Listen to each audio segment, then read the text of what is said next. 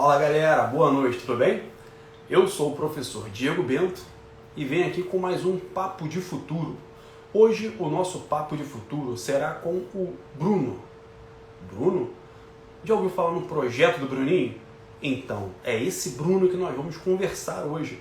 Ele faz um trabalho muito maneiro com pré-vestibular social e hoje nós vamos começar a tentar entender de onde isso surgiu e ele vai trazer várias dicas e informações voltadas para essa área de educação. Então já vamos chamar ele aqui para a gente começar o nosso bate-papo. Só um momento, estamos chamando aqui.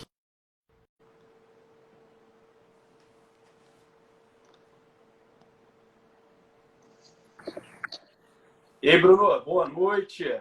Boa noite, professor. E aí, irmão, tudo bem? Tudo bem, graças a Deus. Beleza. Ó, de antemão, já quero te agradecer ter aceitado esse convite aqui, né? Como eu te expliquei, o Papo de Futuro é um bate-papo que eu venho trazer pessoas influentes, pessoas importantes, para trazer informações e dicas aqui para essa galera que está começando agora no mercado de trabalho.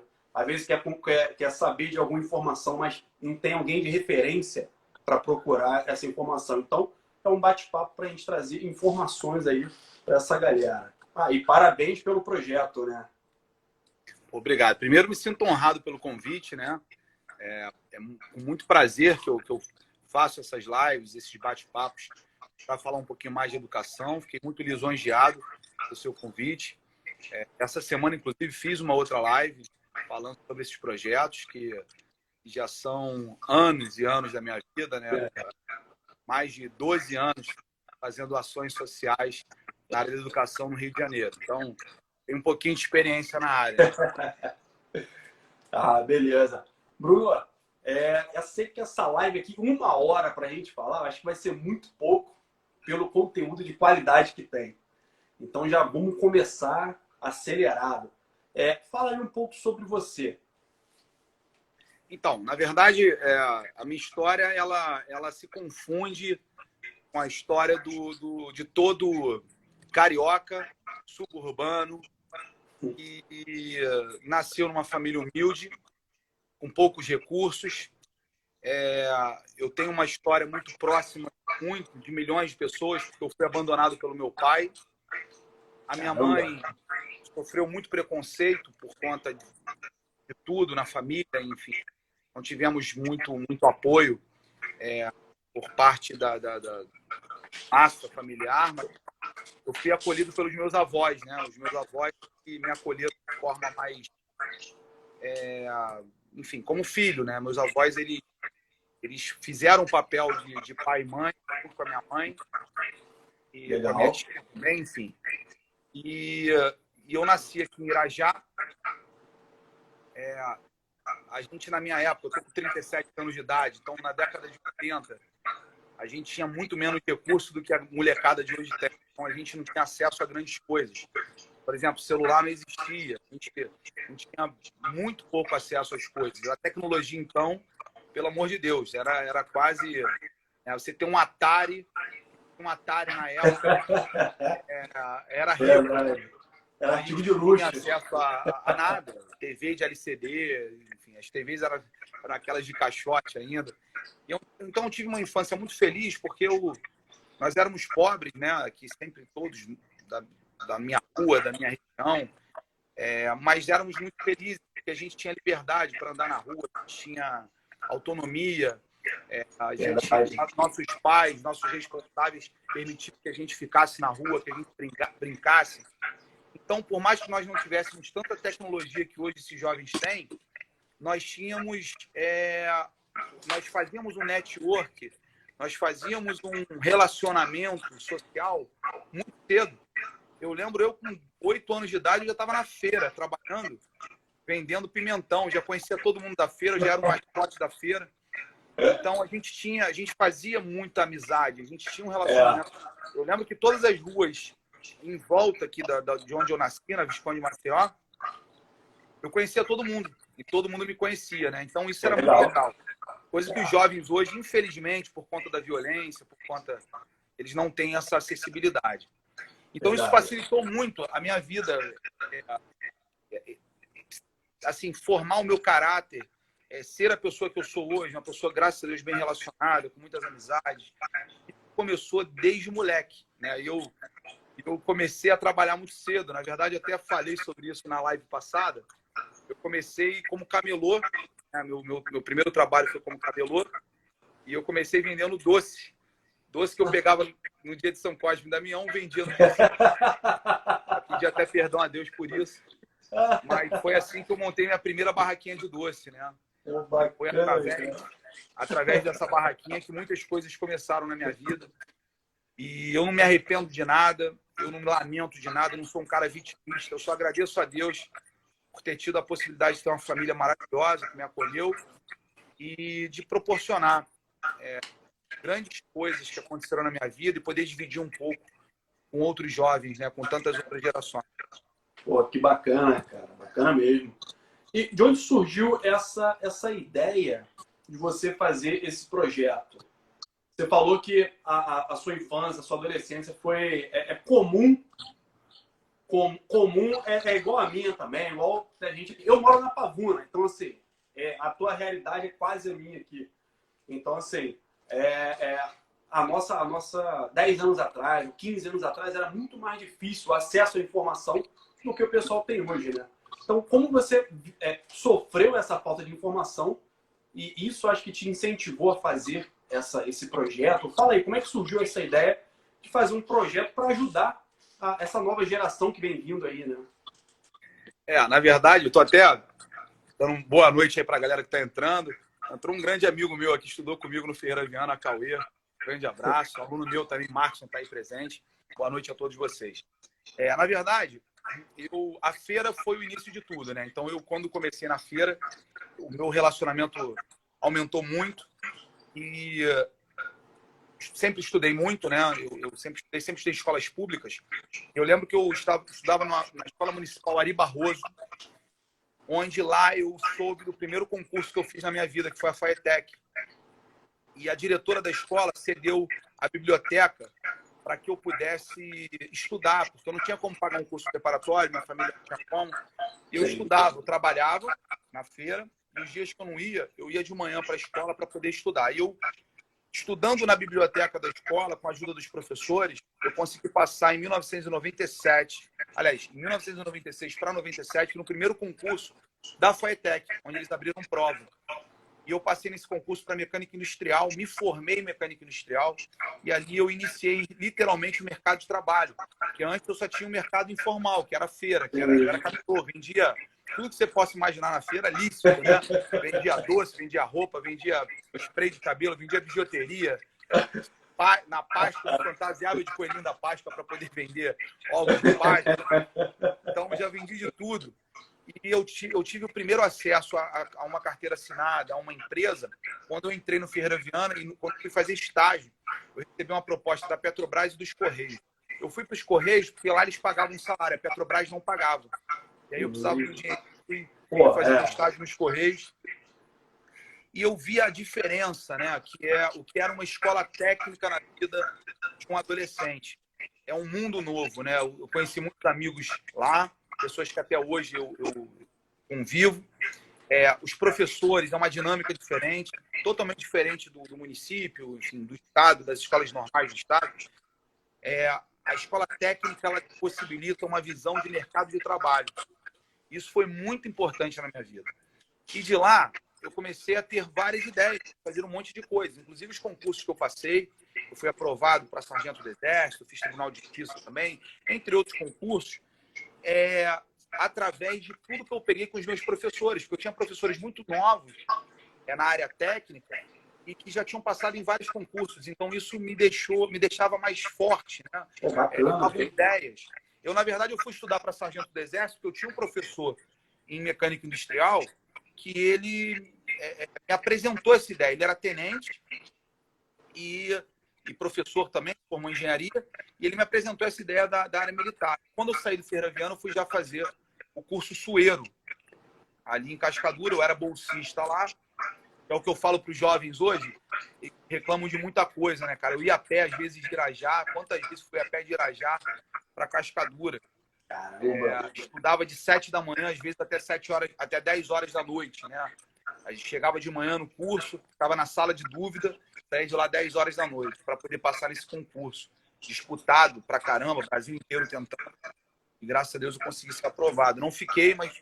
Então, todos esses processos na minha vida me possibilitaram a, a chegar onde eu cheguei, a ter essa ideia. Mas, na verdade, o que mais me marcou foi que, num determinado momento da minha vida, eu recebi uma proposta para trabalhar com um cantor. Eu sempre gostei de trabalhar, eu sempre gostei de música, essas paradas e tal. E eu recebi uma proposta para trabalhar com produção cultural. Eu fui trabalhar com o cantor Felipe Dilon. Na época ele fez sucesso. Eu tive a oportunidade, o privilégio de viajar o Brasil inteiro com ele. Né? Nós viajamos muito. E eu conheci cada pedacinho do Brasil através é, dessa grande oportunidade que eu tive só que viajando no Brasil, eu também me sensibilizei muito, porque eu vi muitos jovens que não tinham absolutamente nenhum recurso, né? É, eu lembro que às vezes a gente viajava em turnê e a gente chegava no interior, de, interior do Paraná, às vezes no Mato Grosso do Sul, às vezes no Nordeste, aqui em Minas, próximo. E eu via jovens que não tinham acesso ao mínimo. A música do Felipe na época era estourada, eles não conheciam. E a gente percebia ali a dificuldade dos jovens, alguns que trabalhavam em manguezais, em canaviais. E aí eu comecei a conhecer realmente a história do brasileiro, né? Porque a gente fica muito aqui achando que nós cariocas somos sofredores, que a gente vive todas as mazelas sociais. Eu falo com toda a experiência que onde eu vi menos mazela social, não é que nós não tenhamos, nós temos muitas mazelas, mas onde eu vi menos mazela social é aqui no Rio de Janeiro.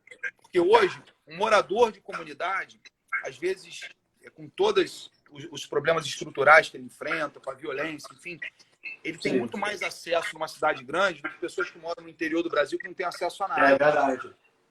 É, em áreas rurais, enfim. E grande amigo meu, Felipe, porra, lá do Pedra de Itaúna, tamo junto, irmão. É, na verdade, assim, e eu comecei a ver essas dificuldades que alguns jovens tinham e, e, não tinham acesso a nada, principalmente a educação. E em 2000, isso, 2006, 2007 que eu trabalhei, foi o último ano que eu trabalhei com o Felipe. Em 2008 eu tive a ideia de ajudar três jovens aqui da rua, porque eu fiquei com isso muito marcado no meu coração de jovens que não, não tinham acesso à educação. Eu falei, pô, eu tenho tanto acesso, cara, mesmo estudando em escolas públicas, mesmo não tendo grandes oportunidades, eu criei essas oportunidades, eu passei em concurso. Então, posso ser uma referência para esses jovens. É. Eu lembro que eu ajudei três jovens na época. Um passou para uma escola federal, o outro não passou em nada e o outro na época foi preso. Teve um problema com a justiça. Eu falei, pô, pelo menos um ajudei diretamente. Pelo menos um. Pelo é. menos um ajudei diretamente. Os outros dois, eu também ajudei, porque são pessoas, inclusive, esse outro jovem, ele, ele, ele hoje é um, é um exemplo, né? Ele já pagou a sua dívida na justiça, é um exemplo hoje para muitos outros jovens. Ele fala muito de mim, da importância que eu tive na vida dele naquela época. É bacana, bacana demais. E, e eu vi que eu comecei a marcar a vida de alguns jovens de uma forma que eu não sabia explicar, era um imã mesmo, né? E eles começaram a me procurar. Eles falaram, não, vou estudar com o Bruninho, vou estudar com o Bruninho. Em 2008, eu já me vi diante de mais de 100 jovens querendo estudar comigo, sem eu ter nenhuma estrutura. Eu tinha uma garagem. Tinha uma garagem que um vizinho meu, o seu Savério, abriu para que eu pudesse dar aula ali. Eram mesas de bar, uma mesa de ping-pong, um quadro pequenininho. E a gente dava aula ali para a molecada, gratuita, né? E a gente, enfim, no final do ano, quando a gente começou a ver o nível de aprovações e a quantidade de aprovações, grande Bento, outro Bento entrou aí. Isso aqui é é, esse é goleiro lá do Pedra. Tamo junto, Bento. É, eu comecei a ver a transformação na vida desses jovens no final de 2008, quando eles começaram a ser aprovados para grandes instituições federais. Pô, então, nós tivemos mais de 60 aprovações ali, de uma turma, cara, oriunda de uma garagem. Eu falei, pô, que bacana. Vamos ver 2009 como é vai né? ficar. Vamos ver 2009 como vai ficar. Só que aí começou a crescer de uma tal maneira que em 2009 já apareceram 400 alunos na minha porta. E eu falei, cara, eu tenho que procurar um espaço.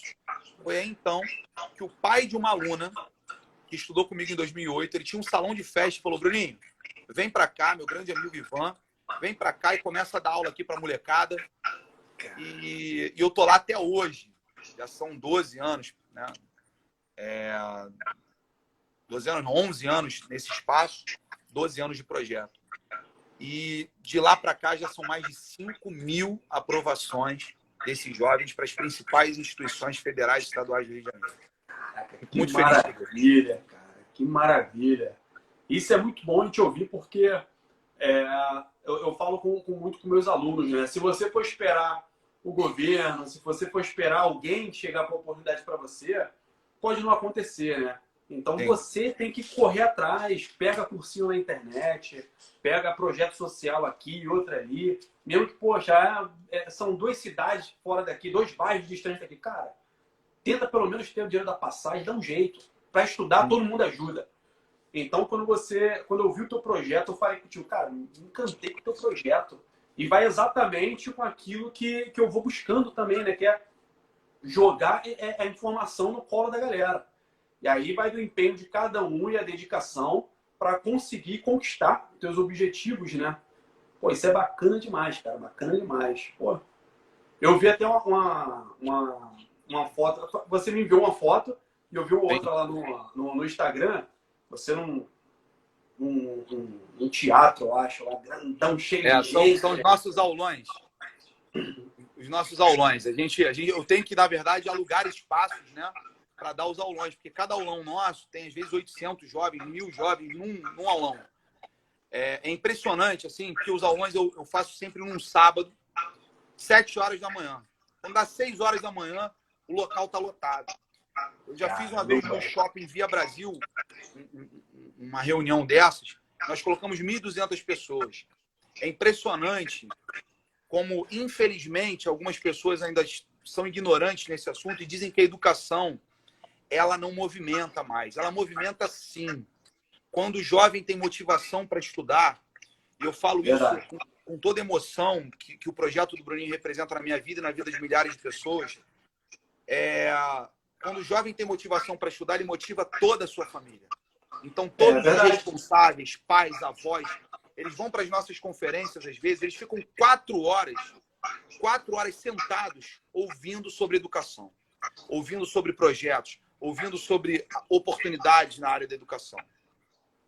Então, é, eu, eu não, não escuto, mas eu não escuto isso com, sabe, com leveza, quando me falam que a educação não movimenta. A educação movimenta, transforma, revoluciona, é, dá oportunidades, é, transforma totalmente a vida do aluno e de toda a sua família.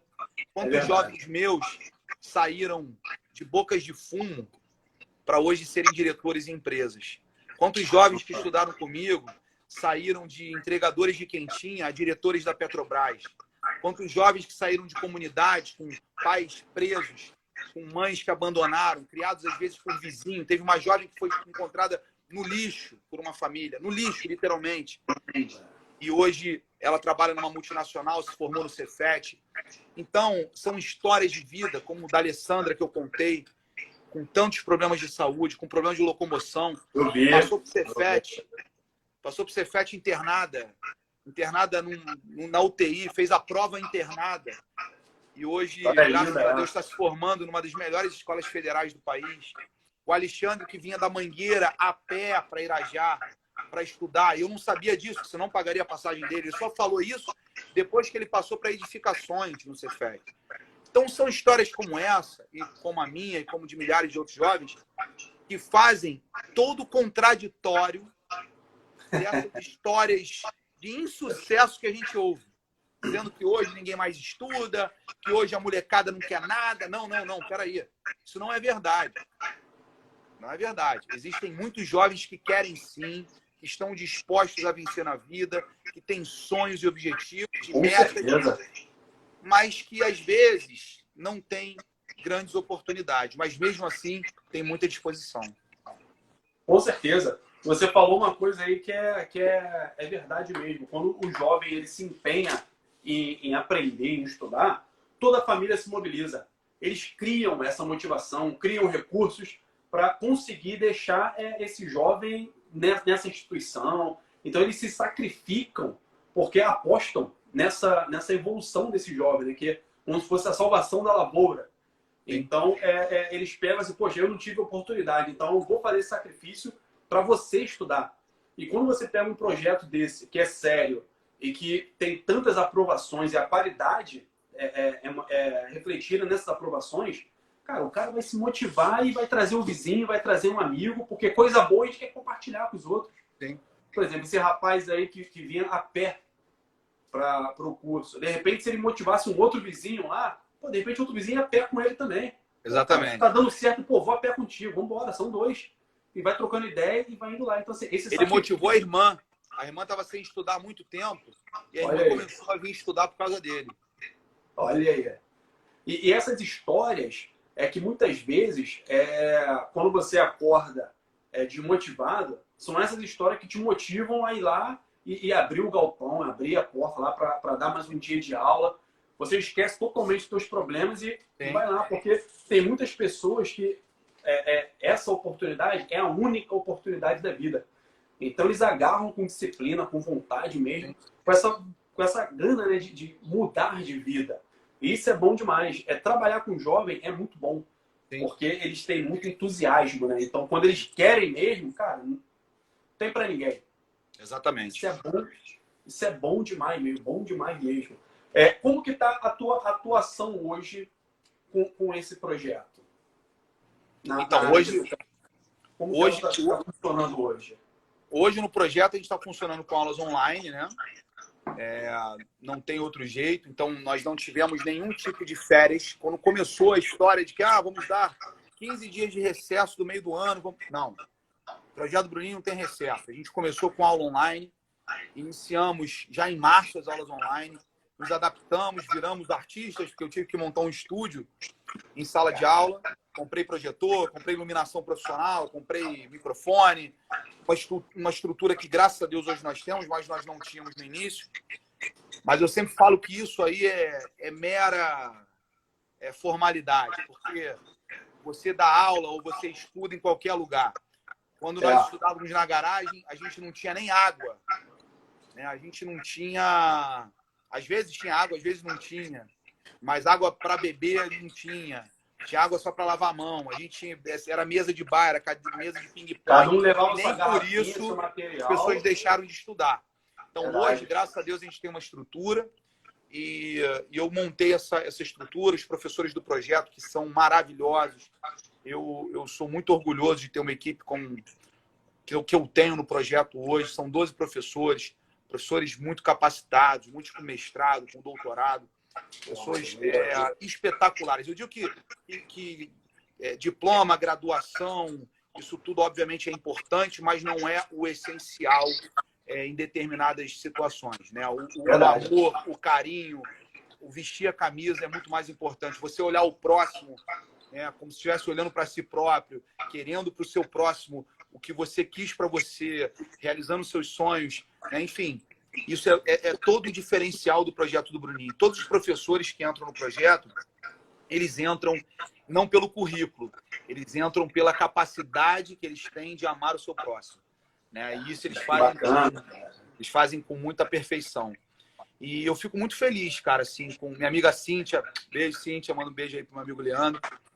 É, a galera entrando. Eu tô meio cegueta, cara. Eu não tô conseguindo enxergar todo mundo aí, não. É, minha esposa tá na área também. Aí. Mas, enfim, é, eu sou muito orgulhoso, cara, do, do que eu faço. É, eu digo hoje que o projeto é a minha casa. Eu não falo nem que é a minha segunda casa, que eu fico mais tempo no projeto, é, é, às vezes, né? Quando eu não estou, obviamente, nos meus outros trabalhos, eu tenho uma vida muito agitada, mas eu fico muito tempo no projeto. É, do que às vezes fico em casa mesmo, né? Em casa eu fico pouquíssimo tempo. Então, visto realmente a camisa e, e acredito no que eu faço, que eu acho que é o diferencial. Pô, isso aí é primordial, cara. É, eu acredito que aquele jovem que é. que é desmotivado às vezes na escola, é desmotivado às vezes pela própria família, eu acredito que ele é capaz. E quando esse jovem acredita na sua capacidade, cara, não tem para ninguém. Ele é imbatível, imbatível. É isso aí. O primordial é você acreditar no que você faz, que você consegue é, passar isso para eles e eles conseguem ver no brilho do teu olhar que aquilo ali é verdade. Verdade. Você não está ali para ganhar dinheiro para ganhar credibilidade. Sim, não está ali, tu está ali para compartilhar o conhecimento.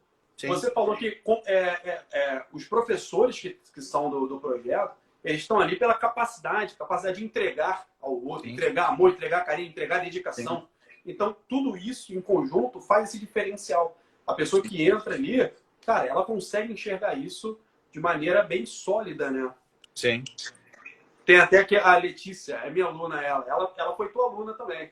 Foi? Eu falei que, que, a, que a, ó, a live de hoje é com o Bruninho. Ela, ih, rapaz, eu estudei com ele e tal, isso aqui. Pô, que bacana. Beijão, Letícia. É, estudou. Então, assim, é, é como você. É eles vão crescendo. Eles vão crescendo, é. cara.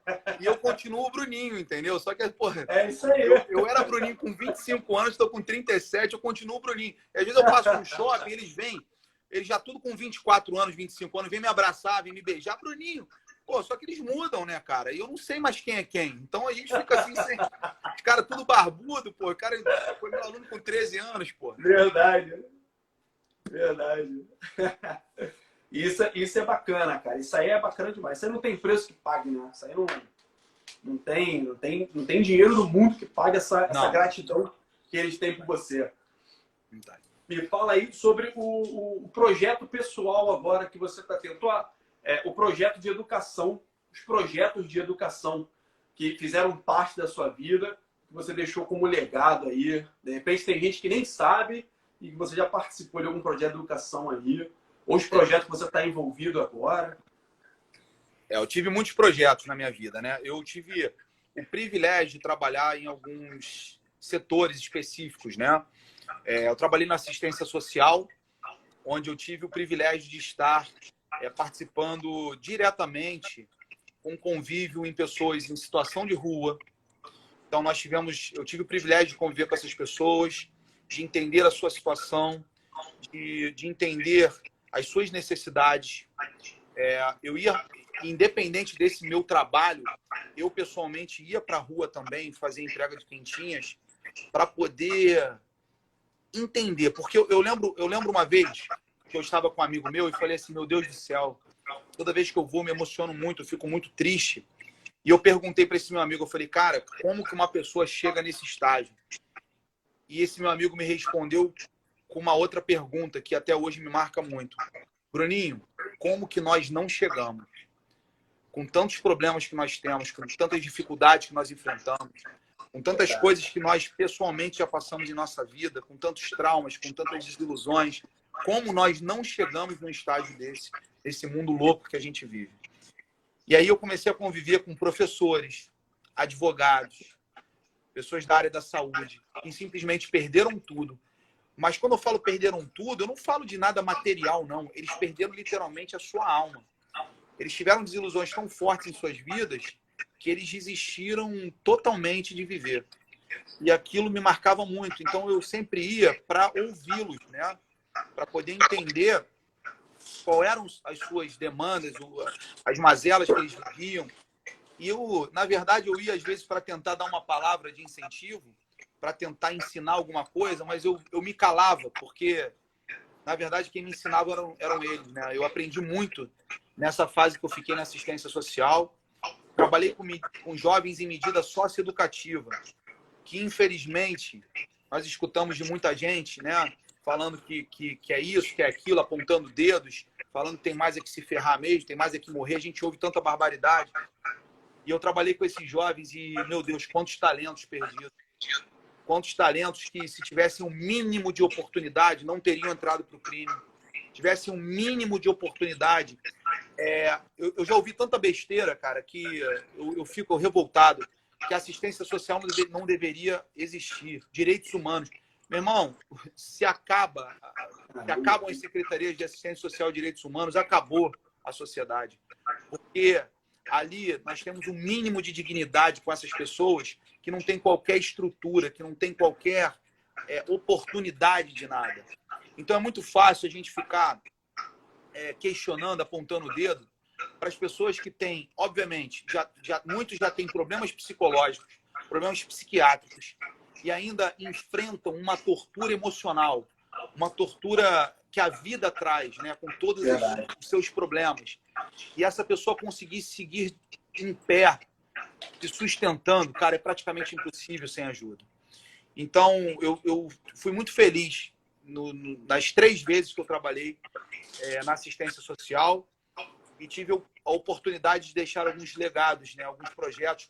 Eu acho que um dos melhores projetos que eu realizei na Secretaria de Assistência Social foi um projeto chamado Bate-Papo Rio Mais Jovem, que era um projeto que eu desenvolvia, é, que era muito legal, que eu, eu trazia todos os jovens de todos os lados, da medida socioeducativa, de abrigos, enfim, de escolas, e eu fazia um mega show para eles. Eu dava uma oportunidade de entretenimento para eles. Então, levava artistas famosos para que eles tivessem o privilégio de conhecer casas de show, por exemplo. Circo Voador. Uma vez eu peguei o Circo Voador lá, fiz um mega evento para eles. E eles tiveram esse acesso, né? Quando eu falo eu, eu falo eu e toda a minha equipe, né? É, tiveram acesso a, a, a, uma casa de show bem consagrada no nosso país, que eles nunca tinham ido, viram shows de artistas famosos.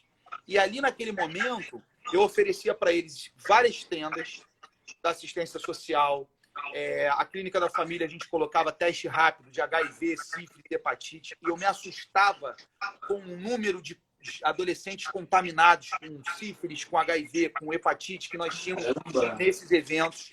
Eles nunca tinham feito nenhum tipo de teste. É, nós colocávamos, colocávamos a barraca do teatro para jovens que queriam fazer teatro, a barraca da luta para jovens que tinham um sonho de fazer luta né, o campeão Pedro Riso se, se colocava à disposição. Projeto Semear, que ficava aqui no Shopping Brasil, acho que ainda está lá, também com aulas gratuitas. Então, eu dava a oportunidade para que esses jovens eles fizessem dança, teatro, e eu coloquei uma barraquinha também de projetos sociais na área de educação. Quem queria fazer um pré-vestibular, um concurso público, eu também oferecia esse pré-vestibular em algum lugar, é, em uma turma de concurso público, para que eles tivessem acesso. Então, esse projeto, que se chamava esse Bate-Papo Rio Mais Jovem, que eu fiz em vários lugares no Rio de Janeiro, sem dúvida foi um dos maiores legados que eu deixei é, nessa minha passagem, porque é, eu conseguia, em um único dia, trazer entretenimento, fazer com que esses jovens conhecessem uma casa de, de show famosa, artistas que eles só tinham acesso pela televisão, e fazer com que eles tivessem acesso a vários tipos de setores onde era transformador, inclusive o jovem aprendiz. Nós tínhamos uma, uma barraca ali, onde nós tínhamos oportunidade do jovem aprendiz para que eles pudessem também se cadastrar. Né? E fora uma série de outros benefícios que eles tinham, como passagem de ônibus gratuita interestadual, diversos outros projetos, que nesse evento eles conseguiam se cadastrar em tudo. Eu fiz isso por universidades, por teatros, é, por casas de show, e isso, sem dúvida nenhuma, marcou muito minha vida nessa minha época na Secretaria de Ciência Social. Depois, na Ciência e Tecnologia, na Ciência e Tecnologia, eu tive a oportunidade de fazer um pré-vestibular em algumas unidades, que foi muito bacana. Porque o grande problema do pré-vestibular hoje é a burocracia. Você tem, às vezes, um pré-vestibular gratuito do governo, mas é tanta burocracia para o jovem se cadastrar, se matricular, que ele não consegue. Ele tem que mandar uma série de documentos. Ele tem que ter acesso à internet. Ele tem que ter uma. O jovem, às vezes, ele desiste porque ele não tem condições alguma de se matricular. Entendeu? E o que, que eu fiz? Eu trouxe esses jovens para os pré-vestibulares falando que a entrada era um sorriso ou um abraço, né? que agora, agora no momento de pandemia não pode ser um abraço, mas na época é um abraço. Eu desburocratizei e fiz com que esse jovem se sentisse acolhido, cara, e não rejeitado. Abra Isso aí. Porque senão vira bagunça. Legal. É tanta ordem que tinha pré-vestibular aí com sete alunos. Sete alunos matriculados. O meu primeiro projeto de pré-vestibular, eu matriculei 600. Caramba! 600. Sabe quantos dias de inscrição? Duas horas. Caramba! Duas horas. Eu matriculei 600 alunos. Você está entendendo? Porra, então você desburocratiza a parada, meu irmão, você vai ter, vai ter adesão. Agora, se você é, tá com o jovem, o jovem está sendo né, massacrado, com problemas estruturais na família, com problemas, às vezes, de abandono, às vezes já até envolvido no crime. Vai pegar esse jovem, tu acha que ele vai ficar duas horas procurando documentação para enviar para. Não vai, cara. Agora, se tu pega ele e fala, meu irmão, oportunidade é agora, vambora. A entrada no pré-veste é um sorriso. O cara vai. Quantos entraram assim? É. Quantos entraram? E a gente conseguiu, graças a Deus, fazer um é excelente trabalho com centenas de jovens aprovados nas grandes instituições federais do Rio de Janeiro e estaduais também. Tem alguma idade inicial para se inscrever nos seus projetos? Então, depende do ano, né? O projeto do Bruninho eu pego a partir do oitavo ano, oitavo e nono ano.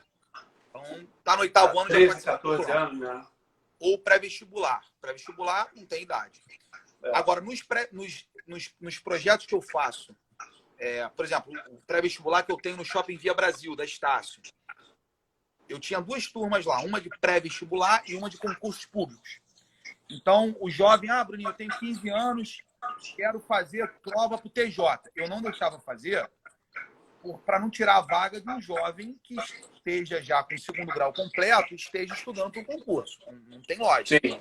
Agora, o jovem está no segundo ano do segundo grau e já quer estudar para o pré-vestibular, eu deixava.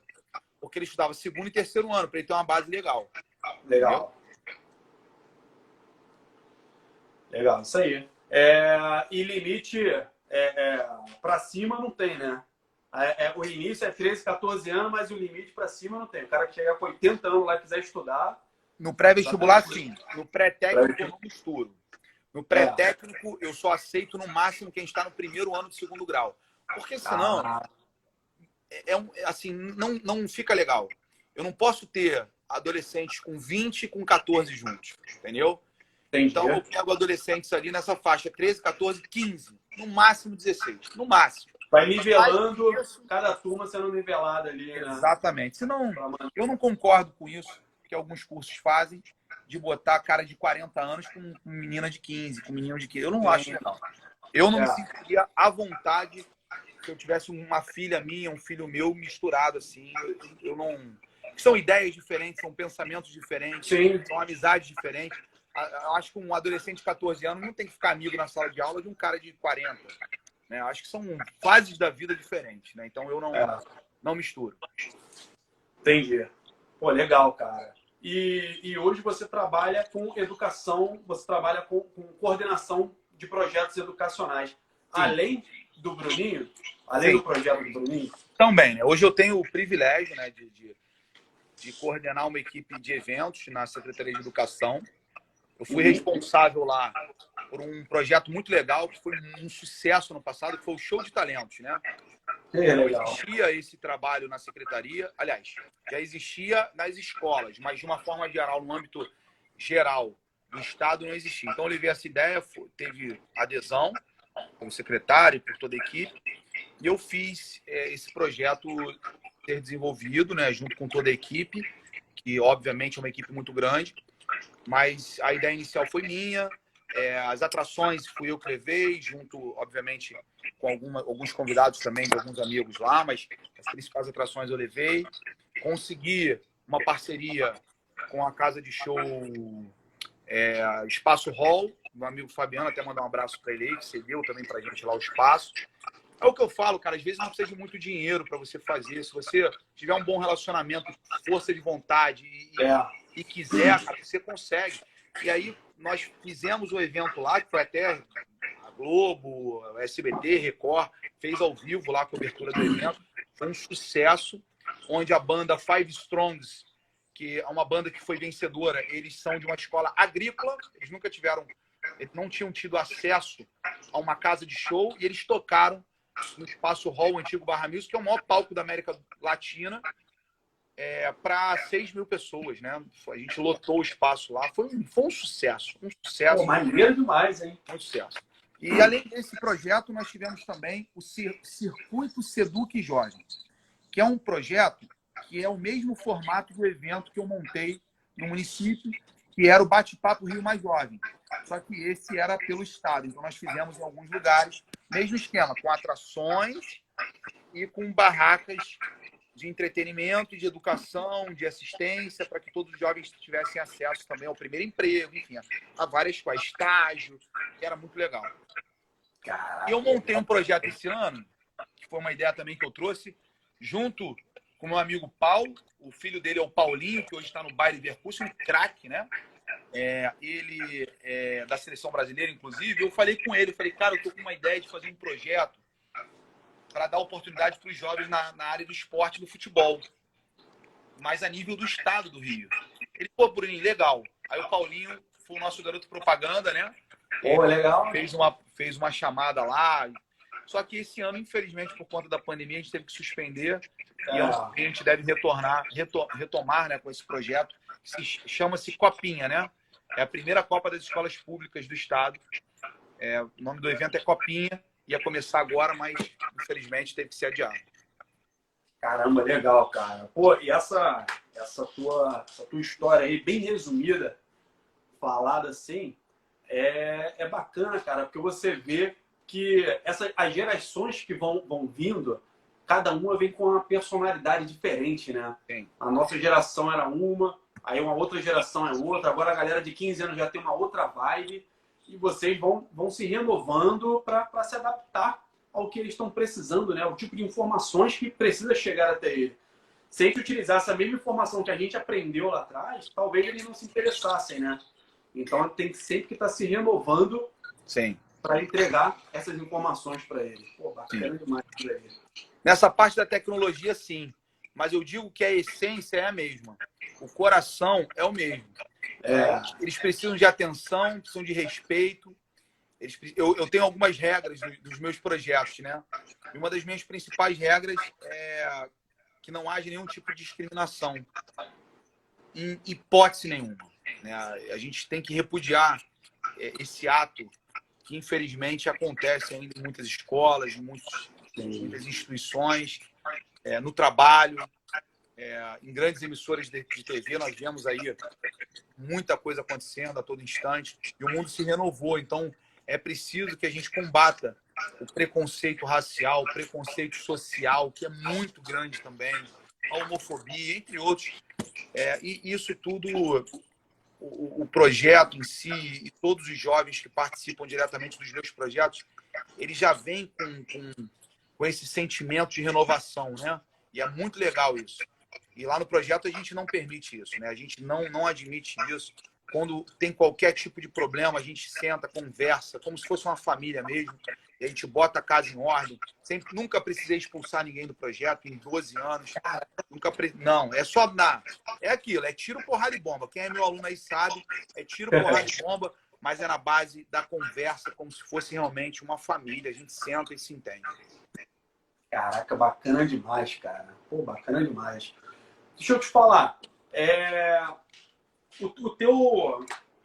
Você, você, quando lá atrás, vamos colocar aí, antes desses 12 anos de projeto, você pensava, você pensava que o projeto que você idealizou há 12 anos atrás ia tomar essa proporção toda?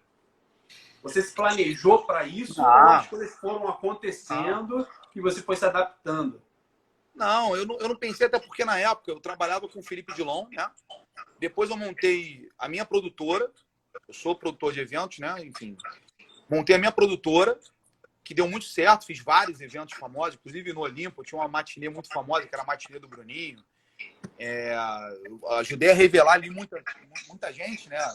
O Nego do Borel, início de carreira, começou com a gente lá, início do Hoje das Maravilhas. Muitos, muitos artistas aí. A Ludmilla, lembro, era MC Beyoncé, tocava com a gente aqui. Então, sempre dei muita oportunidade, assim, na época, para novos cantores. De preferência, eram era, adeptos desses jovens de comunidades, né, que não tinham acesso a nada. Então, já desenvolvia isso. Então, minha área era mais a música. O projeto, na verdade, foi uma consequência, era um trabalho paralelo que eu fazia de ajuda, mas tomou uma proporção inimaginável. inimaginável. Eu, eu não tenho nem noção hoje eu sei que já mais de 50 mil pessoas, com certeza, já passaram direta e indiretamente pelo projeto. Agora, eu não tenho noção de quantas pessoas, enfim, não tenho. Mas que é um número que cresce a cada ano, porque passa de geração para geração, né?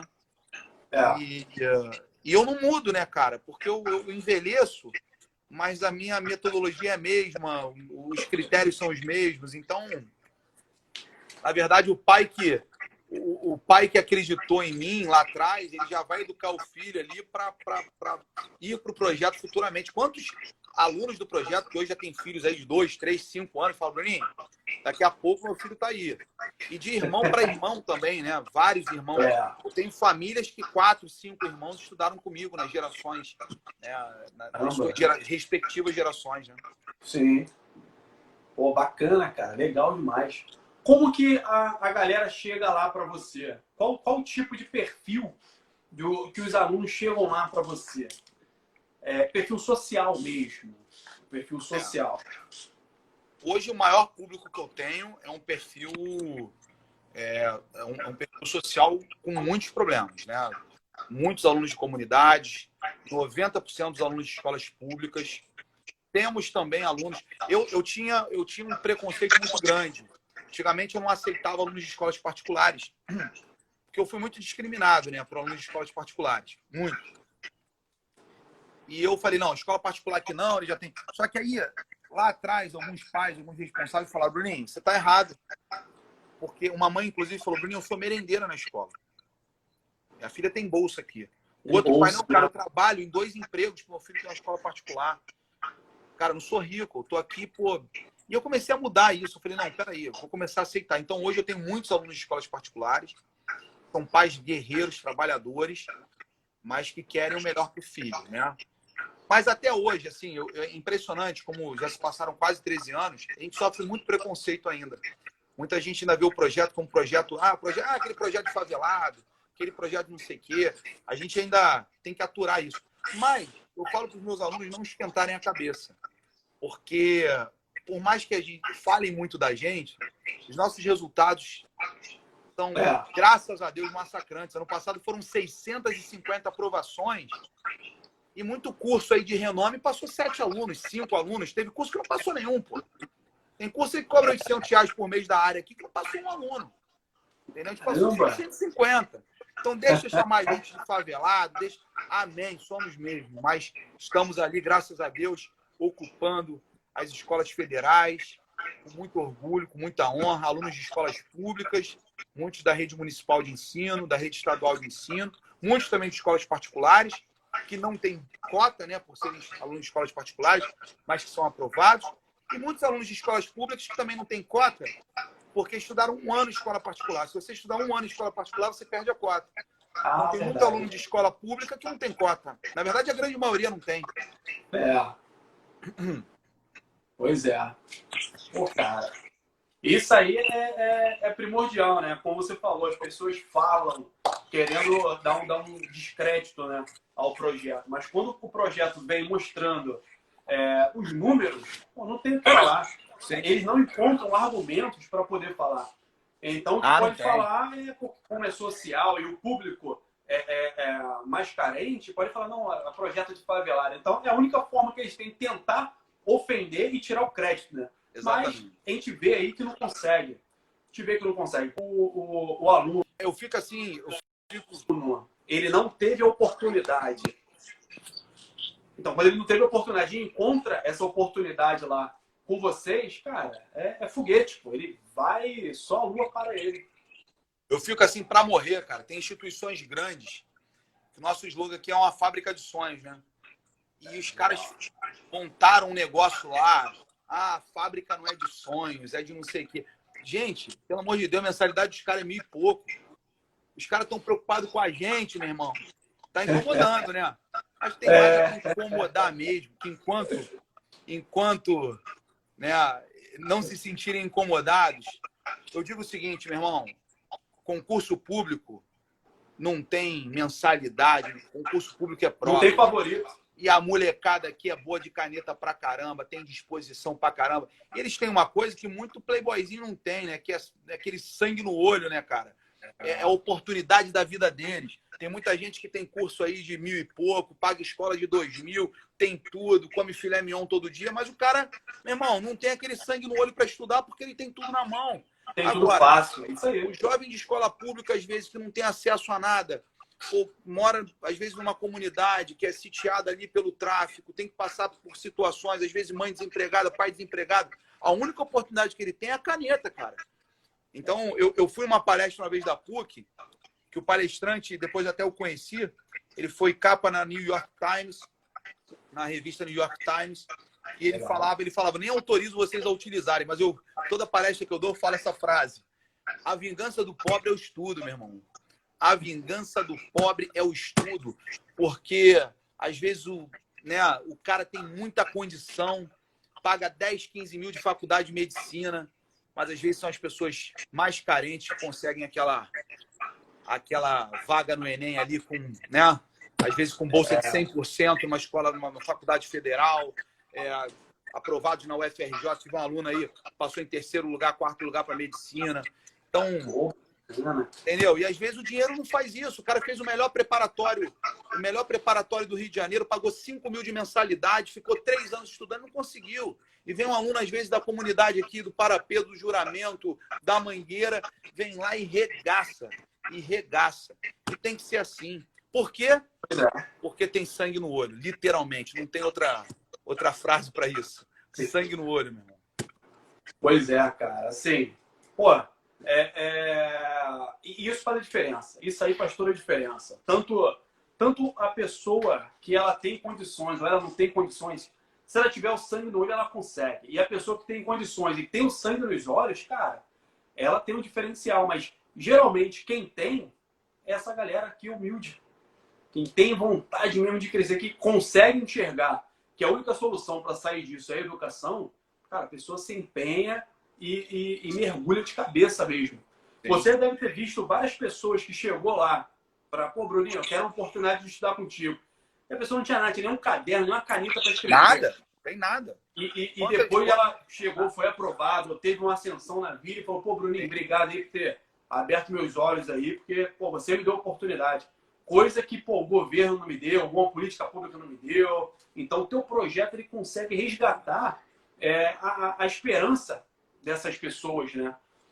Com certeza. Isso daí, cara, pô, isso daí é, é, é, é motivação em cima de motivação. Você estuda com um cara ali que tu fala, pô, cara, eu vim andando lá da Mangueira para estudar essa aqui. Aí tu cara, caramba, cara, pô, vim de, vim de Uber para cá. É, porque eu tava com preguiça de estudar, pô, mora aqui perto cinco minutinhos de Uber. Aí tu fala, pô, cara, então assim, você vê que as pessoas estão do teu lado, cara, estão numa situação às vezes pior do que você e tá te motivando. E tá sendo exemplo para você. Isso aí é uma, é uma, bola de neve que vai crescendo, crescendo, e, e, como você falou, vai se tornando uma grande família, né? A dificuldade de um vai incentivando o outro, é, às vezes a deficiência de um vai tornando o, aquele brilho no olhar mais claro para o outro conseguir enxergar. E, e ter aquela compaixão, não é ter pena, ter aquela compaixão de falar, cara, tu é guerreiro, tu faz isso daí, pô, tu merece. Às vezes até cheguei e falo, pô, tu merece mais do que eu essa vaga. Exatamente. luta que você tem. Então, assim, tudo isso forma, um, vai formando, vai moldando o caráter que muitas vezes lá atrás ele não teve oportunidade de, de, de ter essa, essa lacuna preenchida, né? Com então, certeza. muitas vezes o teu projeto ele vem preenchendo essa lacuna e ele vai aprendendo um pouco na dor, porque depois que você aprende as coisas depois de grande, vai demorando um pouquinho para encaixar, né? Mas ele vai vendo que como o teu jeito, a toda a tua equipe trata essas, essas, essa galera aí, pô, ele vai vendo que só tem a ganhar se continuar nessa vibe aí da educação, né? Com certeza, pô. sem dúvida nenhuma. Um motivo ou outro, falou tudo. A tua história, às vezes, você acha que a tua história é triste pra caramba. Tu, tu ouve do colega do lado e fala, meu irmão, tô bem pra caramba. É. ajudar meu amigo. Lá no projeto tem muito isso. Muito isso. Cara, é impressionante como eles, eles ganham uma força muito grande escutando a história do colega, né? Isso é verdade. Pô, Bruno, eu quero te agradecer, cara. Quero te agradecer de coração mesmo. Eu que Pô, agradeço. Agregou muito aqui a esse projeto. Isso é um projeto pessoal que eu tenho já há muito tempo. E agora eu tô tocando essa bola aí, fazendo essas lives, trazendo essas informações aí. Com certeza tua história aí de vida, tua, tua história do projeto agregou muito aqui. Eu vou deixar essa live salva aqui no, no, no Instagram, vou deixar no YouTube para a galera ter o acesso. E quanto mais é, acesso as pessoas tiverem informação, menos dúvidas elas têm na vida, né? Então, assim, eu quero te agradecer, quero te parabenizar primeiro pelo projeto, Obrigado. pela ideia, pela iniciativa que você tem, pelo coração grande que você tem em ajudar as pessoas e te agradecer por poder compartilhar um pouco dessa tua experiência com a gente aqui. Pô, obrigado mesmo, cara, de coração. Eu que agradeço, Bento, pelo convite. Foi uma honra para mim. Assim, é, eu digo até, você vê, a gente, tá, eu tô, tô acompanhando as nossas visualizações aí. E isso tem que mudar muito no nosso país, porque se nós estivéssemos brigando aqui se nós estivéssemos nos ofendendo aqui, se nós estivéssemos fazendo fofoca da vida dos outros, se nós estivéssemos colocando conteúdo impróprio aqui, iam ter agora 700 mil pessoas ao vivo. E isso tem que mudar, porque as pessoas têm que começar a ficar mais tolerantes e pacientes a coisas que vão agregar valor. Tenho certeza que depois que for para o Instagram, para o Facebook, para o YouTube, as visualizações sobem. Mas é, é, impressionante como a curiosidade, é, a curiosidade é, é, insignificante, né? Ela tem muito mais validade do que coisas que são importantes para nós salvarmos a nossa própria vida, porque são detalhes que transformam. É verdade isso. Hoje, hoje eu estava com, com um amigo meu, eu estava conversando um pouco sobre isso, sobre a vida, sobre oportunidade, coisas que às vezes você deixa de fazer no momento certo, mas que faz um diferencial para o resto da sua vida. Eu falo isso sempre para os jovens, cara. Se você está pensando em chegar nos seus 40 anos financeiramente bem, né, com a sua família estabilizada, você tem que começar a pensar nisso agora com 14 anos. Não adianta você querer começar a pensar na minha idade com 37 anos, porque vai ser muito difícil você com 37 anos né, chegar com 40, em três anos você transformar e revolucionar a sua vida, principalmente sua vida financeira. As pessoas não pois falam é. muito de dinheiro, mas é muito importante isso, porque é através do dinheiro que eu consigo pagar um plano de saúde bom para minha mãe. É, foi com dinheiro que eu consegui comprar minha casa, que eu não tive, ninguém me deu uma casa, eu tive que comprar minha casa. Foi com plano de saúde que eu sustentei câncer na minha família, e não foi um só. É, é, sabe, foi com dinheiro que eu consegui viajar, que eu consegui comprar um carro, que eu consegui estudar é, depois de uma determinada idade, alguns cursos que eu fiz. Então, o dinheiro ele é muito importante também para todos nós. Só que se você não estudar, se você não se preparar, se você for completamente imaturo e irresponsável, você não pense né, que você tem 14, 15, 16, 18 anos de idade, você está muito novo, que a idade não chega. Cara, a idade chega muito rápido. Né? O boleto um dia chega. Você chega aí, de repente, quase 40 anos de idade, e você vai começar a querer. Não que não, não tem idade para você começar, você pode começar com 40, com 50. Agora, nós temos que entender que vai ser mais difícil. É. é muito mais difícil um jovem que com 14, 15 anos tem esse entendimento, fala, pô, eu tenho que entrar para uma escola legal, eu tenho que me formar, eu vou fazer uma faculdade legal, eu vou, eu vou me achar primeiro, para depois sim eu começar. Só que está havendo uma inversão de valores, está havendo uma inversão de etapas. Muitos jovens estão querendo viver coisas que não tem que viver com 14, 15, 16 anos de idade. Relacionamentos, muito, infelizmente, muitas adolescentes se engravidando. Ah, isso não é um problema. Até que ponto não é? Uma jovem de 15 anos de idade ficando grávida, sem nenhuma estrutura, às vezes com um jovem é. também que não tem nenhuma estrutura. Então, é sim, tem que ser tratado como um problema. Isso tudo é através da educação é através da conversa em casa, é através da conversa na escola, é, sabe? É nós nos aproximarmos, é, é a gente agregar valor para esse jovem. Então, são decisões que vão transformar vidas, cara. Sabe? E, e eu sempre friso muito isso nas minhas palestras, quando eu vou conversar com jovens. Às vezes, uma atitude sua vai transformar a sua vida por completo, positivamente ou negativamente. Uma atitude sua. De um jovem, às vezes, que não se preveniu, quando foi ter uma relação sexual e pegou uma doença sexualmente transmissível, que ele vai ter que lidar com isso para o resto da vida, cara. Isso é uma transformação para o resto da sua vida. Você vai ter que. Muda tudo, isso, verdade. Por Muda conta tudo. de uma atitude que você teve. Né? O fato de você não ter estudado no momento certo, o fato de você não ter levado a sério a sua fase acadêmica, isso vai contar lá na frente quando você chegar com o seu currículo, seu currículo que não tem grandes feitos, então você não, não como você vai querer um bom emprego? Como que o empresário, o empresário ele, ele visa lucro. O empresário ele vai querer contratar alguém que vai trazer recursos para a empresa dele. Se você não tem o que oferecer, ele vai te pagar o menor salário que ele puder. É então não adianta você querer reclamar lá na frente de algo que você não fez aqui atrás. Tem que acabar esse vitimismo, essa coisa toda. Não, você tem que entender, entendemos as diferenças sociais que são muito grandes. Por isso que eu acho que os projetos têm que aumentar, as oportunidades têm que aumentar. A pandemia serviu para isso muitos jovens sem internet, muitos jovens sem acesso. Isso é vergonhoso. Mas o que mais me é. revolta, Bento, são jovens que têm acesso, que têm oportunidade e não aproveitam. Não aproveitam porque não querem. Não aproveitam por imaturidade. E lá na frente, infelizmente, vão colher o que plantaram hoje. E a vida é isso. Falou tudo mesmo. Pô, exatamente isso, cara. Exatamente isso. Instagram tá dizendo aqui pra mim que a gente tem 10 segundos, cara. Tamo junto, irmão. Pô, só, dá, só dá tempo pra te agradecer, cara. Um beijo, abraço. Beijo a todos. mesmo. Deus abençoe. Obrigado aí quem tava assistindo até agora, cara. Fica com Deus, cara. Um abraço. Tamo junto, irmão. Fica com Deus.